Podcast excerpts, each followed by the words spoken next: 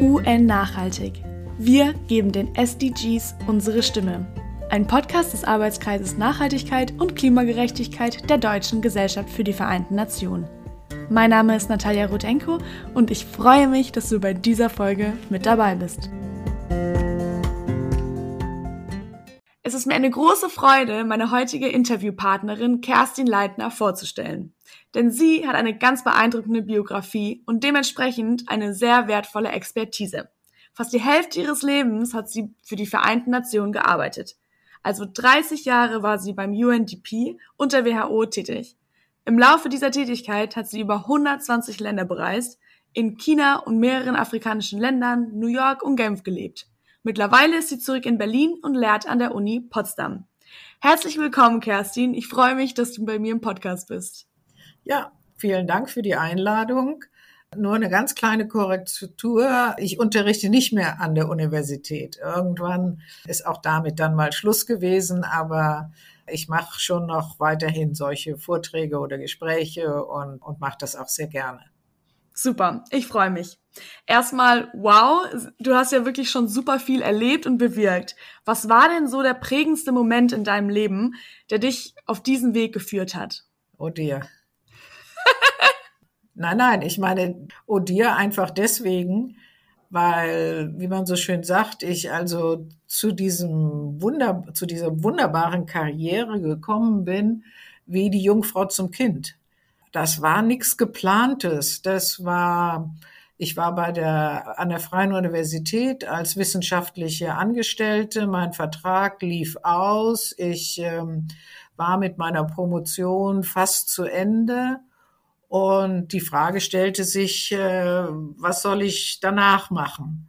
Und dann hörte ich von einem Büro Führungskräfte zu internationalen Organisationen, das es übrigens auch heute noch gibt. Und äh, die rekrutieren also junge deutsche Professionals und vermitteln die an die Vereinten Nationen. Und die habe ich angerufen, die waren damals in, in Frankfurt. Ich glaube, heute sind sie in, in Bonn, wenn ich mich nicht täusche. Und dann haben die gesagt, ja, da kommt nächste Woche jemand von UNDP, der interviewt hier Kandidaten und Kandidatinnen, haben sie Interesse? Habe ich gesagt, ja, mache ich. Und dann bin ich da nach Frankfurt geflogen und hatte ein, ein, ein sehr intensives Gespräch mit einem jungen Mann, der eben aus der Personalabteilung von UNDP kam und der mir am Ende des Interviews sagte, wissen Sie, eigentlich darf ich Ihnen das gar nicht sagen, aber Sie bekommen bestimmt ein Angebot. Wie schön. Und, ja, und der Grund dafür war vermutlich und insofern dann vielleicht doch eine indirekte Antwort auf deine Frage, ich habe meine Doktorarbeit über Kenia nach der Unabhängigkeit geschrieben und ich war da auch mit dem DAD-Stipendium anderthalb Jahre in Kenia. Also ich war schon mal länger vor Ort sozusagen und konnte mich also mit der, diesem jungen Mann aus New York, wenn du es willst, sehr fach, sehr fachkundig unterhalten. Und, und deswegen hat er dann eben vermutlich sich hinreißen lassen, äh, zu sagen, äh, dass ich bestimmt ein Angebot bekäme. Das habe ich dann auch bekommen. Und ähm, dann musste ich aber noch meine Doktorarbeit zu Ende schreiben und buchstäblich drei Tage nach der mündlichen Prüfung ausgereist äh, an meinen ersten Dienstort. Das war damals Cotonou in Dahomey.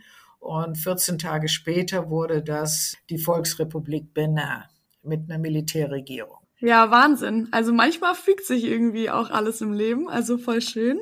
Ja, ich ähm, sage auch immer jungen Leuten heute, also ich meine, ich glaube, es ist sogar noch schlimmer geworden, als es zu unserer Zeit war. Viele Dinge kann man eben nicht planen. Man muss einfach dann auch mal ins Wasser springen und, und wenn es einem zusagt und wenn es einem gefällt, dann kann man ja auch dabei bleiben. Das heißt also so diesen so auch diese Laufbahn, die ich noch gemacht habe, eben 30 Jahre dabei zu bleiben, ich glaube, das wird heute eine ganz große Ausnahme bei den Vereinten Nationen sein. Persönlich finde ich das keine gute Entwicklung, aber das sei jetzt mal dahingestellt, denn selbstverständlich braucht man ja auch viel Erfahrung, was es eigentlich heißt, für die Vereinten Nationen zu arbeiten. Eigentlich immer unparteiisch zu sein, neutral, schon den Menschenrechten verpflichtet, insofern dann also auch wiederum nicht unparteiisch, aber, aber andererseits auch immer so einen halben Schritt sich zurücknehmen, denn es sind ja nicht die Vereinten Nationen oder die, die Mitarbeiter der Vereinten Nationen, die bestimmen, wo es lang geht, sondern es sind eben die Mitgliedsländer, es sind die Vertreter der Mitgliedsländer. Wenn man in den Ländern arbeitet, ist die Regierung und die Regierungsvertreter, die bestimmen, welche Projekte wie, wo durchgeführt werden. Und das heißt, da kann man sich ohne weiteres auch kritisch einbringen und man kann selbstverständlich auch Nein sagen. Man muss nicht immer nur Ja sagen. Aber es ist eben letztendlich die Entscheidung der Regierung und eine Entscheidung, die man dann eben mitträgt als Partner, um ein bestimmtes Entwicklungsziel zu erreichen. Und um diese Ziele eben so bestmöglich zu erreichen, sagst du, wäre es vorteilhaft, länger dabei zu bleiben? Unbedingt. Denn man braucht, und ich meine, das sehen wir auch heute wieder, ähm, uns fehlt einfach wahnsinnig viel Kenntnis über die konkreten Situationen in den Ländern. Wir,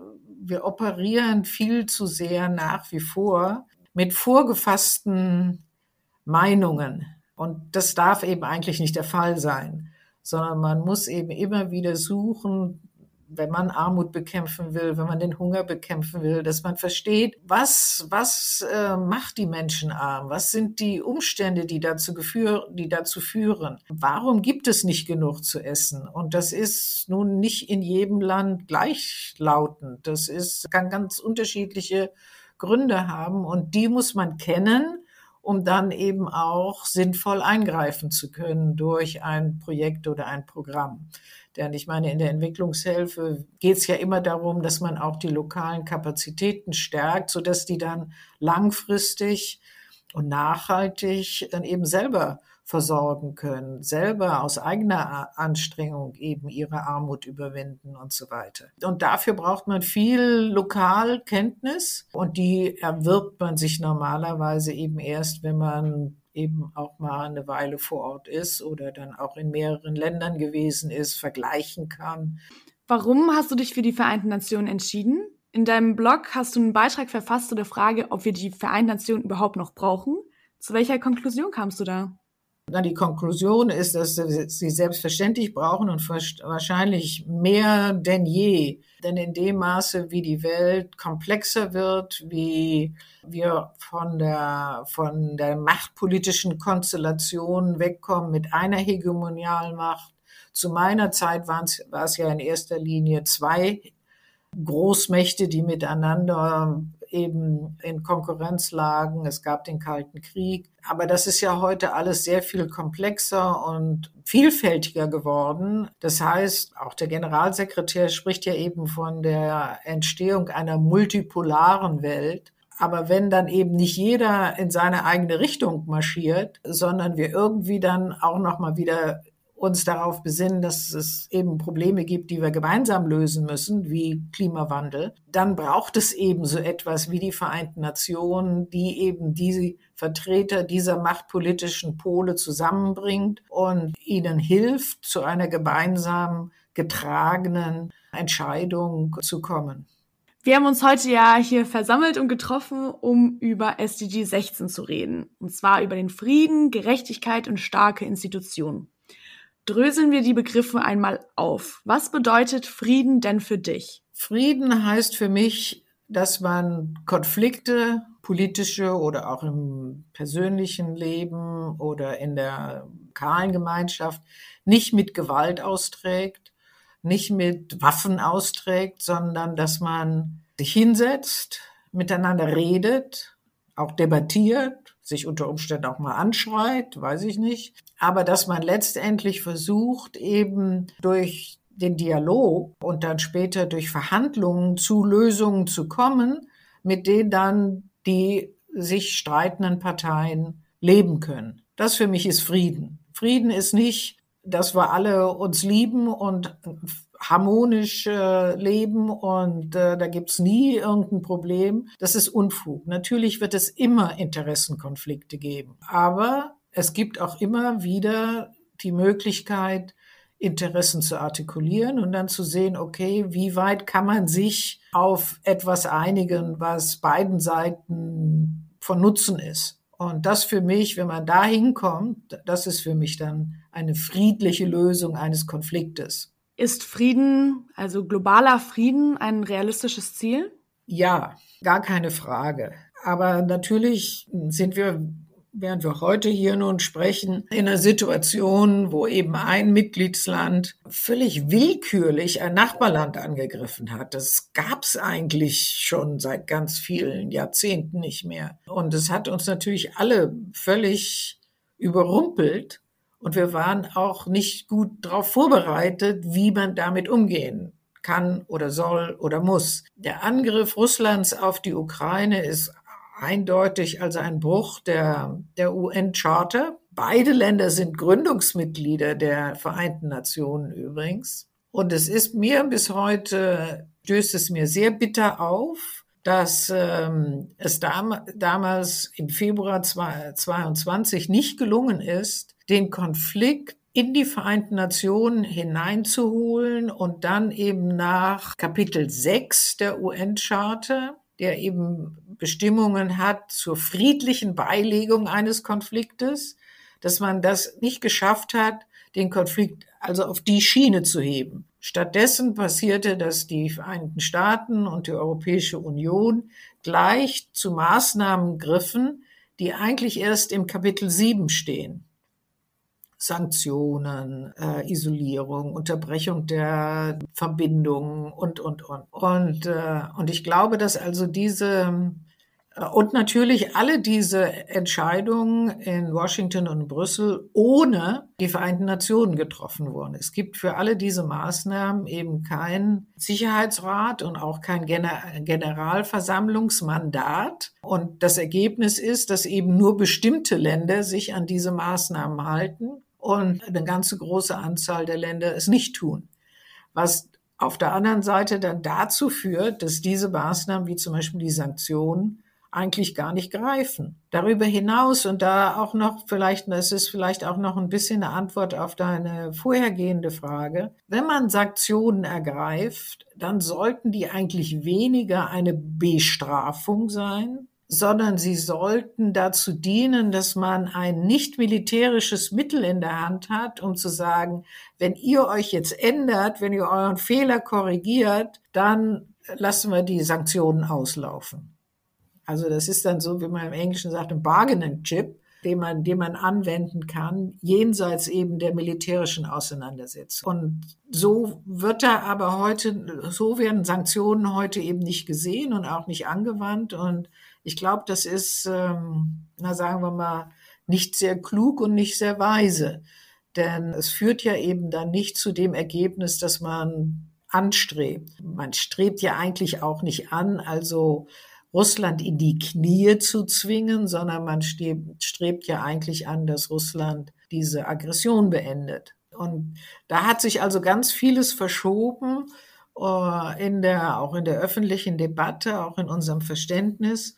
Und ich glaube, das ist immer wieder wichtig, dass man aber zurückführt in solchen Konfliktsituationen auf die Ebene, wo es denn eigentlich den Konflikt gibt und wo der Konflikt angesiedelt ist. Und das ist nicht immer einfach und es ist auch nicht so, dass das immer alle gerne hören würden. Man hat es besonders deutlich gesehen jetzt bei dem noch neueren Konflikt zwischen Israel und der Hamas, als äh, der Generalsekretär eben mal sagte, naja, der Angriff am 7. Oktober kam ja nicht sozusagen aus der Leere, sondern da gibt es ja eine Vorgeschichte, wo dann also Israel sofort seinen Rücktritt gefordert hat. Also das heißt, wenn man, wenn man als UNO eben solche Positionen einnimmt, die dann zunächst eben auch unparteiisch sind, und die sozusagen beiden Seiten in einem Konflikt zugestehen, dass sie legitime Interessen verletzt gesehen haben, dann kriegt man nicht notwendigerweise nur Beifall. Da braucht man dann viel diplomatisches Geschick, dass ähm, die jeweiligen Parteien hart schlucken, aber einen natürlich nicht gleich ähm, verjagen wollen. Ich frage mich gerade, was wäre denn äh, die richtige Vorangehensweise? Also Sie haben gesagt, äh, dass wir es nicht geschafft haben, diesen Konflikt irgendwie friedlich zu lösen und ähm, dass da eben ganz viel schiefgegangen ist mit eben Schritten überspringen und direkt Sanktionen und so. Wie hätte man das denn jetzt aus der Friedensperspektive besser lösen können? Ja, naja, also ich gehöre zu einem Kreis von ehemaligen UN-Beamten und Beamtinnen an und wir haben ja damals auch dem Generalsekretär einen Brief geschickt. Also ich muss schon sagen, meine Meinung und die Meinung auch von einigen oder vielen meiner Kollegen, der Brief wurde damals von fast 200 ehemaligen UN-Beamten unterschrieben, ist schon, dass der Generalsekretär nicht richtig reagiert hat. Er hätte zum Beispiel ohne weiteres den Weltsicherheitsrat nach Artikel 99 anrufen können und sagen, Sicherheitsrat, ihr müsst hier eingreifen, wir müssen das auf eine Schiene schieben, dass es zu einer friedlichen Beilegung des Konfliktes äh, kommt. Dass er das nicht getan hat, dass er, dass er sich nicht sofort mit Washington, mindestens mit den P5, also mit Washington, Moskau, Peking, Paris und London ins Benehmen gesetzt hat und unter Umständen auch zu einer, zu einer Konferenz nach Genf eingeladen hätte, also nicht nach New York, sondern dass es hier in Europa äh, stattfindet, das ist meiner Meinung nach ein großes Versäumnis. Denn wenn es gelungen wäre, es, den Konflikt nach Kapitel 6 abzuhandeln, dann hätte das bedeutet, dass zum Beispiel Russland sich bei einer Abstimmung im Sicherheitsrat der Stimme enthalten hätte müssen. Das heißt, es hätte auch kein Veto geben können. Und wenn Russland sich verweigert hätte, für ein, eine friedlichen Beilegung des Konfliktes nicht zuzustimmen, dann hätte der Sicherheitsrat sogar die Mitgliedschaft äh, von, von Russland in Frage stellen können. Also man, äh, man hat sozusagen dann noch ganz einige, sagen wir so, einige Möglichkeiten gehabt, die aber nicht genutzt worden sind. Und ich glaube, das ist ein, ein großes Problem, dass wir immer meinen, die Vereinten Nationen, das sind die, die Gutmenschen, das sind die guten Willen arbeiten, die sind friedlich, die wollen niemanden was Böses tun. Aber das, das sind romantische Vorstellungen. Darum geht es eben gar nicht, sondern es geht darum, dass wir eben den Krieg verhindern. Ich meine, da, deswegen wurden die, die Vereinten Nationen geschaffen 1945, den Krieg unmöglich zu machen. Das ist das Hauptmandat der Vereinten Nationen und letztendlich dann eben auch die Verpflichtung, die alle Mitgliedsländer eingehen, wenn sie Mitglied in den Vereinten Nationen werden. Es ist ja schon bemerkenswert, dass der, dass das Thema Krieg und Frieden in den Unterzielen von SDG 16 gar nicht auftritt. Denkst du, das hat damit zu tun, dass das ja eigentlich eben das Kernthema des UN-Sicherheitsrats ist und dass das dann sozusagen wie eine, eine Art Aufdeckung wäre, dass er nicht seinen Pflichten nachgeht? Naja, äh, ich meine, es, Frieden muss es sowohl in den Ländern geben wie zwischen den Ländern. Und wir waren ja äh, die vorherrschende Meinung 2012, als die Ziele mehr oder weniger vereinbart waren, war eben, dass ein internationaler Krieg, ein Krieg zwischen den Ländern eigentlich nicht mehr möglich ist. Da hat niemand ein Interesse daran. Es gab weit und breit keine, kein Land, das ein anderes, drohte ein anderes Land anzugreifen. Das heißt, der Fokus war dann eben, okay, und das müssen wir jetzt, da müssen wir jetzt zusehen, dass eben die vielen Bürgerkriege, die es aber damals auch eben gab, ungefähr immer so an zwischen 30 und 50. Die müssen wir jetzt in den Griff kriegen und die kriegen wir natürlich nur in den Griff, wenn wir eine Friedensstruktur in den Ländern schaffen. Deswegen heißt eben SDG 16 fängt ja an, eben Frieden und so weiter. Aber Frieden eben in den Ländern, dass es eben zu dieser Aggression kam, gut, was denn jetzt, anderthalb Jahren, das hat damals überhaupt niemand vorausgesehen. Also das war, das war sozusagen, es, das lag jenseits der, der Möglichkeiten oder der sich, der vorstellbaren Möglichkeiten.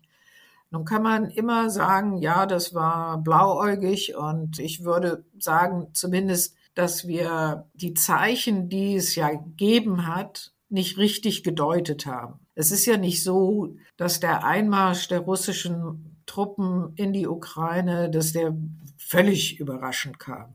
Putin hat ja über Jahre hinweg zu erkennen gegeben, dass für ihn das allergrößte politische Problem ist, ist der Zerfall der Sowjetunion. Und da hätte man also vermutlich ganz anders drauf reagieren müssen als es der Fall gewesen ist. Man hat versucht, über wirtschaftliche Zusammenarbeit das irgendwie zu behandeln und das eigentlich dann zunehmend in dem Maße, wie es den Russen wirtschaftlich besser geht und so weiter, weniger relevant wird. Aber das war eine Fehlkalkulation. Das sehen wir jetzt also immer wieder, dass bestimmte Dinge, die sich in der Geschichte als Vorstellung über die Welt und die Stellung eines Landes in der Welt aufbauen, die werden nicht durch wirtschaftliche Entwicklung notwendigerweise geändert, sondern das muss das muss direkt angegangen werden und das muss direkt angesprochen werden. Also das, das ganze Problem der Staatsphilosophie, die einem Staat eben und eine staatliche Verwaltung äh, sich verpflichtet fühlt.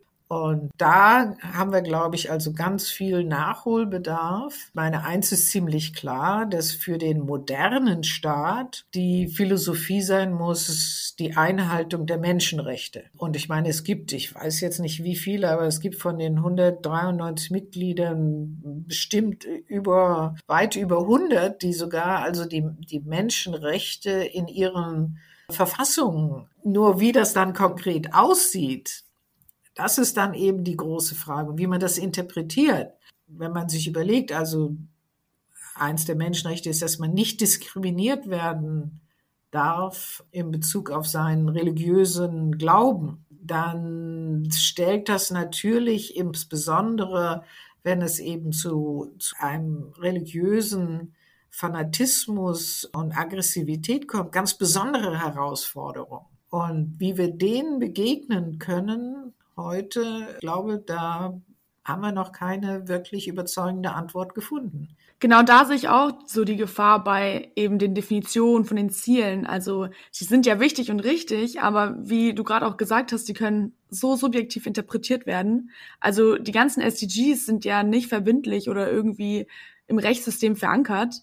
Ich finde es sehr super, dass sich die Mitgliedstaaten auf die 17 SDGs geeinigt haben, aber wie wir es vorhin halt auch schon festgestellt haben, hat dieses Bekenntnis zur 2030-Agenda nicht verhindert, dass aktuell weitere Kriege stattfinden. Wie weit sind wir denn jetzt durch den russischen Angriffskrieg in der Ukraine zum Beispiel vom Erreichen dieses Zieles entfernt? Weiter, als wir ohne den Krieg äh, wahrscheinlich entfernt wären. Denn nicht nur bindet er natürlich in vielen Ländern militärische Ressourcen und öffentliche Ressourcen, die eben für Militärausgaben benutzt werden müssen, sondern wie wir wissen, ist die Ukraine eben ein großer Nahrungsmittellieferant für viele Länder, nicht nur in Europa, sondern in Afrika, im Nahen Osten, Asien, China. Und all das ist unterbrochen worden. Das heißt also, das Ziel, den Hunger zu überwinden, ist damit also in weite Ferne gerückt. Es ist ja kein leichter Weg, in eine nachhaltige Entwicklung, die Wirtschaft und die Gesellschaften zu führen. Und da gibt es ja viele hm, Schwierigkeiten, die überwunden werden müssen. Aber das wird alles im Moment völlig überlagert von diesen bewaffneten Konflikten, die eben durchgeführt werden. Und, und das bindet sozusagen die Kapazität, es bindet unsere Möglichkeit, eben tatsächlich dahin zu kommen, dass wir also in Zukunft nur noch nachhaltig produzieren und konsumieren zum Beispiel. Ist das Ziel angesichts der aktuellen Entwicklungen überhaupt noch auf der Tagesordnung?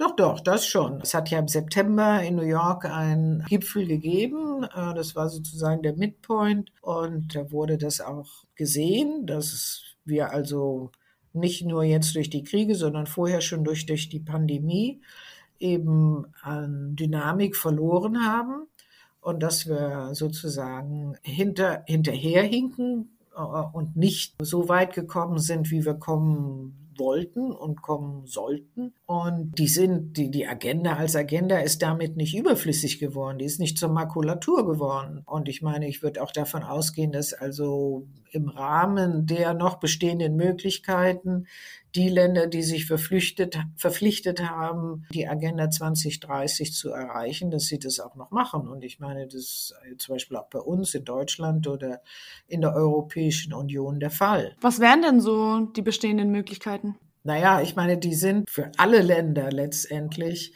die größte Herausforderung ist, äh, den, dem Klimawandel etwas wirksam entgegenzusetzen. Das heißt also, die Länder, die besonders viel an äh, CO2 ausstoßen, dass sie das drastisch reduzieren. Und das wären dann in erster Linie die Vereinigten Staaten und äh, China, denn die zusammen machen ungefähr 60 Prozent der, der Emissionen aus. Wenn die das also um die Hälfte reduzieren könnten, dann wäre das schon ein mächtiger Schritt nach vorne. Das Zweite ist natürlich, dass ganz viele Länder, die im Grunde genommen ganz wenig CO2 ausstoßen, aber von den Auswirkungen und den Wetterbedingungen am heftigsten getroffen werden, nämlich in Afrika und in Asien, dass man da also Maßnahmen ergreifen muss, um, um diese, diese fürchterlichen Auswirkungen, zerstörerischen Auswirkungen von Hurricanes und Taifunen und so weiter etwas entgegenzusetzen. Und das braucht zum Teil also mächtige Investitionen. Und die werden natürlich auch noch vorgenommen. Die Frage ist nur, ob sie im ausreichenden Maße vorgenommen werden, um die Menschen auch wirklich wirksam zu schützen vor also diesen zerstörerischen Naturgewalten. Ja, das ist ja eigentlich genau ähm, das Thema der Klimagerechtigkeitsbewegung, eben nach dem Verursacherinnenprinzip, dass Länder, die die Hauptverantwortung an der Erderwärmung tragen, auch in der Verantwortung stehen, global für die Folgen und Schäden des Klimawandels einzustehen. Das äh, hast du mir jetzt eine ganz schöne Überleitung gegeben zu eigentlich äh, wollten wir ja noch äh, aufdröseln, die einzelnen Begriffe. Und zwar kommen wir jetzt äh, dadurch zum Thema Gerechtigkeit. Wie würdest du das für dich definieren? Naja, also Gerechtigkeit heißt für mich, was ist wahrscheinlich auch meinem entwicklungspolitischen professionellen Hintergrund geschuldet, heißt immer Chancengleichheit. Das heißt nicht, jeder kriegt dasselbe oder jeder hat Anspruch auf dasselbe, sondern es geht darum, jeder sollte dieselbe Chance bekommen, im Leben voranzukommen. Und dann dem Fleißigen gehört die Welt sozusagen. Ne? Da kann man natürlich immer noch sehen, dass es nicht immer nur der Fleiß ist, der die Leute erfolgreich sein lässt, sondern manchmal ist es auch einfach Glück und manchmal ist es auch, dass dem Glück so ein bisschen nachgeholfen wurde, ähm, indem man sich über Korruption und andere Dinge also Privilegien verschafft hat, die man vielleicht in dem Umfange nicht hätte bekommen sollen. Und das heißt also, dass man Gerechtigkeit schon auch definieren muss, nicht nur Chancengleichheit, sondern auch zu sagen, es muss vorgegangen werden, dass niemand einen ungebührlichen hohen Vorteil bekommt. Sei es durch Geburt, sei es durch Beziehungen, sei es weil er oder sie halt Geld hat, das sie, sie einsetzen können. Und das ist schon, schon eine sehr viel komplexere und schwierigere Aufgabe. Der letzte Begriff, den es noch zu definieren gilt, sind die starken Institutionen. Was ist damit gemeint? Naja, ich meine, wir leben in einer Welt, wo ich glaube heute mehr oder weniger jeder irgendeinem Staate als Staatsbürger und Bürgerin angehört. Ich glaube nicht, dass es heute noch ein, eine menschliche Gruppe gibt, die nicht irgendwo auch Staatsbürger sind. Selbst wenn sie das vielleicht nicht wahrhaben wollen, ist es dennoch der Fall. Und da geht es darum, dass man jetzt nicht starke Institutionen braucht, damit die diese Leute kontrollieren und, und auf eine autoritäre Art und Weise aufsichtigen, sondern es geht darum, dass man starke Institutionen braucht, die zusieht, dass es in einer Gesellschaft eben fair und gerecht zugeht und natürlich auch friedlich. In Europa zum Beispiel haben wir ja nach wie vor eigentlich auch das Prinzip, dass das Gewaltmonopol dem Staat gehört. Es wird zunehmend aufgeweicht, aber wir werden wenn dieser Prozess sich weiter fortsetzt und also es immer mehr Menschen gibt, die sich sozusagen selber bewaffnen, nicht nur um zur Jagd zu gehen oder im Schützenverein zu, zu äh, mitzumachen, dann wird der Staat gefordert sein, zu sagen, dass man eine persönliche Waffe nur für bestimmte Dinge einsetzen darf. Und das muss dann auch kontrolliert werden und das muss also auch wirksam durchgesetzt werden können. Dafür braucht es Institutionen, dafür braucht es zum Beispiel eine Polizei. Und die muss eben fähig und in der Lage sein, das auch durchzusetzen. Ja, vielleicht auch so die Resilienz des Staates und eben auch die Umsetzungskraft. Ich frage mich gerade, also würdest du sagen, Deutschland erfüllt die Kriterien als starke Institution?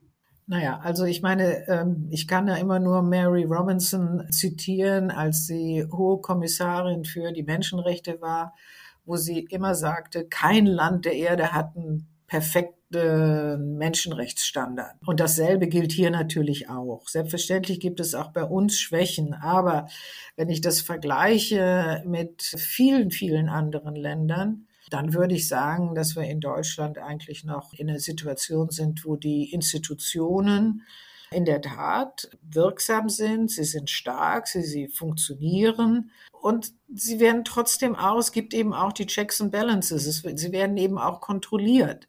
Es gibt also immer wieder die Möglichkeiten, auch Fehlentwicklungen auf staatlicher Seite dann zu korrigieren. Also ich würde schon davon ausgehen, dass wir in Deutschland heute zu, mit zu den Ländern gehören, die gute staatliche Verfassung haben. Und das zeigt ja auch immer wieder, wenn es also diese berühmten International Rankings gibt, dass Deutschland eigentlich immer unter den ersten zehn ist. Also, und das ist, das ist eigentlich sehr schön und das ist sehr gut und das sollten wir auch anerkennen. Nur, ich meine, sieht man natürlich in erster Linie die Probleme und erst in zweiter Linie, was alles gut funktioniert, weil man das als selbstverständlich hinnimmt. Ja, ich glaube, was mir noch so ein bisschen fehlen würde, größtenteils als starke Institution äh, zu deklarieren, wäre schon noch so eine Konsequenz in den Klimathemen, die viel nicht umgesetzt werden. Naja, es ist ja nun so, dass Deutschland eben ein, ein Land ist, das wenige Energie, Energiequellen hat. Das ist gemessen an, an seiner Wirtschaft und seiner Wirtschaftskraft, auch bei aller Anstrengung, also Wind und Sonne und andere erneuerbare Energiequellen zu nutzen, nie Eigenversorger sein wird. Wir werden immer zu denen gehören, würde ich jetzt mal in den Raum stellen, die Energie einführen müssen. Da könnte man natürlich auch sagen, brauchen wir eine so starke Wirtschaft? Brauchen wir, müssen, brauchen wir eine Wirtschaft, die uns zwingt, jedes Jahr Hunderttausende von Fachkräften ein ins Land zu holen, damit der Laden weiterläuft. Das heißt, es gibt bestimmte Diskussionen, die wir eigentlich nicht führen, die man aber vermutlich führen müsste. Darüber hinaus ist auch die Frage, müssen wir eben so massiv für den nicht-europäischen Raum produzieren? Was wäre denn, wenn wir uns sehr viel stärker auf den europäischen Raum konzentrieren würden? Vor allem jetzt, wo also auch ansteht, dass man die Europäische Union erweitert mit den Balkanstaaten und möglicherweise der Ukraine. Ich meine, da gibt es enorme Chancen für, für eine Partnerschaft. Und das heißt, im globalen Rahmen zum Beispiel ist ist der Fußabdruck Deutschlands in Bezug auf die Emissionen, Greenhouse-Gas-Emissionen, ja relativ klein. Er ist nicht klein in Bezug auf Kopf der Bevölkerung, aber er ist klein in Bezug auf die gesamte Weltbevölkerung. Ich meine, trotz allem sind wir nur 85 Millionen. Das heißt, die Herausforderung für uns ist eigentlich, einen Wirtschaftskurs zu fahren, der uns erlauben würde, in der Tat, also auch den, den Umweltfußabdruck pro Person zu verringern, aber gleichzeitig natürlich unseren Lebensstandard halten. Ich glaube schon, dass da noch viel Raum nach oben ist, bis wir Luft nach oben ist, bis wir da also gute und vielversprechende Lösungen gefunden haben.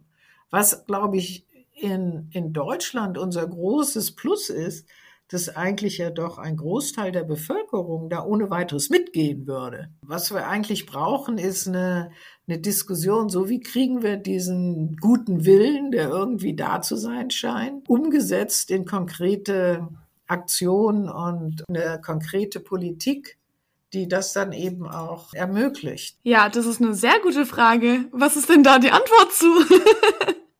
Das kann man nicht im Alleingang machen. Ich meine, da muss man wirklich, das wird ja auch zunehmend in den Vereinten Nationen diskutiert, dass eigentlich die Probleme immer Probleme von mehreren Stakeholdern sind. Das heißt, dass da muss da muss der Staat, da muss, äh, müssen die politischen Parteien, da muss die Wirtschaft, da muss die Wissenschaft, da müssen die Medien, da müssen die Nichtregierungsorganisationen, die müssen alle alle zusammenkommen und letztendlich am gleichen äh, Strang ziehen. Aber ich meine, auch das ist ja ohne weiteres erkannt. Und der Bundestag hat jetzt diese Bürgerräte geschaffen. Und der erste zu, in Sachen Ernährungssicherheit hat ja auch schon stattgefunden. Und ich glaube, das sind die Wege, die wir gehen müssen. Du hattest vorhin noch gesagt, dass wir nur gewaltlos und ohne den Einsatz von Waffen zu globalem Frieden kommen können. Beim ersten Unterziel von SDG 16 heißt es, alle Formen der Gewalt und die gewaltbedingte Sterblichkeit überall auf der Welt deutlich zu verringern. Ist hierbei auch die militärische Gewalt gemeint? Natürlich, ja, ja, selbstverständlich. Und ich meine, es geht letztendlich dann auch darum, dass wir, dass wir abrüsten müssen.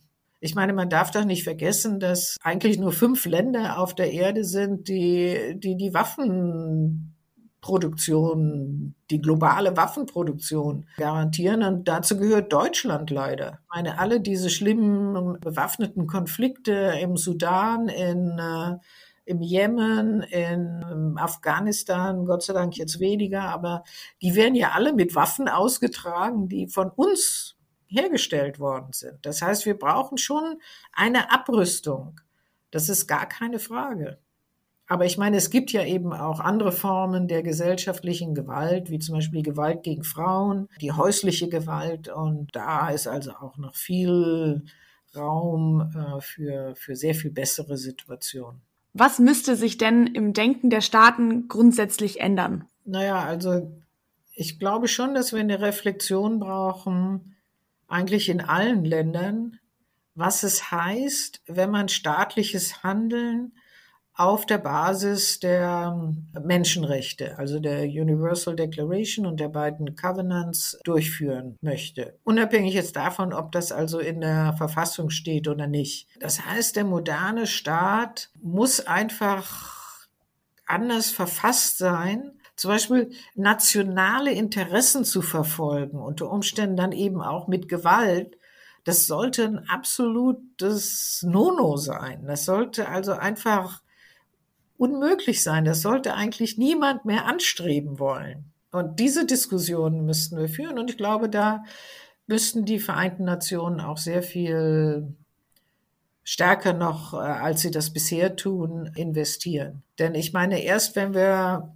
193 Länder haben, die ungefähr dasselbe Verständnis haben von dem, was ein Staat darf und was ein Staat tun muss, kommen wir zu einer Situation, wo man also Konflikte eben auch auf eine auf eine gemeinsam akzeptable Art und Weise eben regelt. Und äh, zum Abschluss noch ein Ausblick auf die Zukunft, mal so ganz salopp gefragt, können wir es schaffen?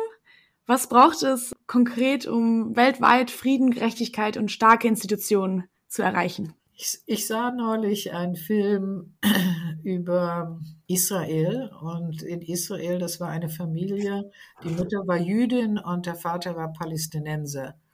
Und die Kinder gingen auf eine Schule, wo also Juden, Muslime und Christen unterrichtet wurden und dann auch Abitur machten. Und diese jungen Leute, jungen Leute sagten, wir äh, hoffnungsvoll, aber wir sind nicht optimistisch. Und ich würde sagen, auch heute für die globale Situation trifft das wohl zu. im Moment sieht es nicht so aus, als wenn wir geradlinig auf eine friedvollere Situation hinsteuern. Aber ich würde die Hoffnung nie aufgeben und ich würde immer erwarten, dass es doch dann mal zu Veränderungen kommt und neuen Konstellationen kommt, die das ermöglichen werden. Schön. Das war jetzt ein echt mega schönes Schlusswort. Vielen, vielen Dank für deine Zeit, Kerstin. Es hat mir mega viel Spaß gemacht, mit dir zu diskutieren. Ich könnte noch ewig weiter mit dir reden, aber mir wurde schon vor 15 Minuten zugetragen, dass ich mal zum Schluss kommen muss. ich nehme jetzt ganz viel von dem Gespräch mit und ja, bedanke mich nochmal und wünsche dir alles, alles Gute. Ich danke und äh, ich bin froh, dass es geklappt hat und es hat mir auch großen Spaß gemacht. Vielen Dank. Auf Wiedersehen. Tschüss. UN Nachhaltig. Wir geben den SDGs unsere Stimme. Für Kritik, Lob oder Anmerkungen schreib uns gerne eine Mail an ak-nachhaltigkeit.dgvn.de. Weiterführende Links findest du in den Shownotes.